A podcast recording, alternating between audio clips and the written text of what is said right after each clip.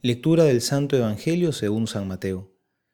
En aquel tiempo salió Jesús de casa y se sentó a orillas del mar, y se reunió tanta gente junto a él que hubo de subir a sentarse en una barca, y toda la gente quedaba en la ribera.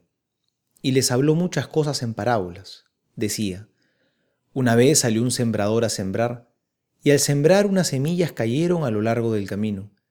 Vinieron las aves y se las comieron. Otras cayeron en pedregal, donde no tenían mucha tierra, y brotaron enseguida, por no tener hondura de tierra. Pero cuando salió el sol se agostaron, y por no tener raíz se secaron.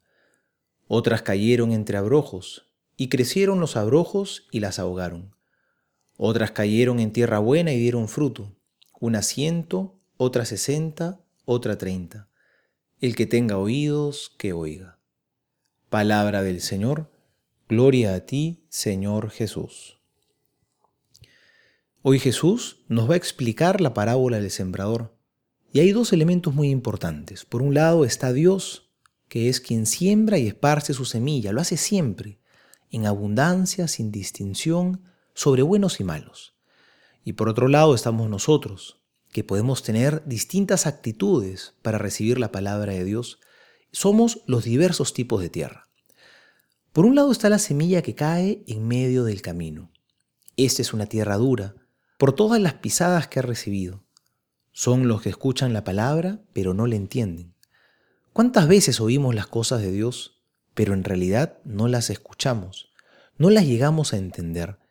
Porque las cosas de Dios nos cansan, la oración nos aburre, las cosas espirituales ya no nos son familiares, se nos empiezan a hacer extrañas y por falta de contacto frecuente con ellas ya no las entendemos, porque nos hemos endurecido como esa tierra.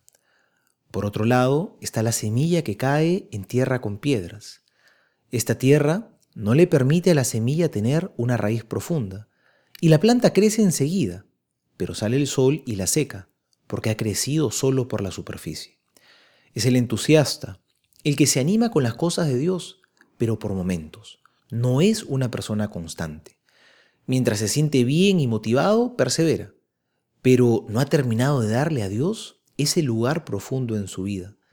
Y cuando las baterías empiezan a agotar, abandona. No se imaginó que iba a ser tan difícil y termina viviendo un cristianismo a medias, superficial. También está la tierra en medio de las espinas. Es el que de verdad quiere seguir a Dios y considera que Dios es importante para su vida pero al mismo tiempo está metido en tantas cosas, probablemente buenas todas ellas, pero Dios termina siendo una más en medio de muchas.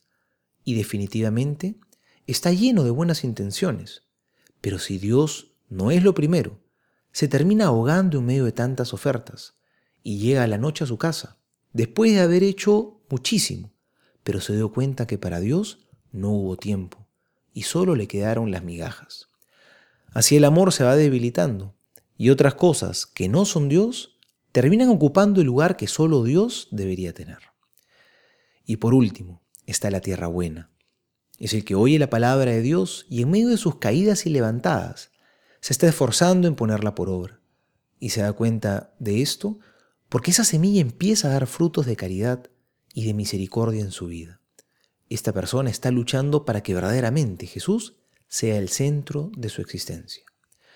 Soy el Padre Juan José Paniagua y les doy a todos mi bendición en el nombre del Padre y del Hijo y del Espíritu Santo. Amén.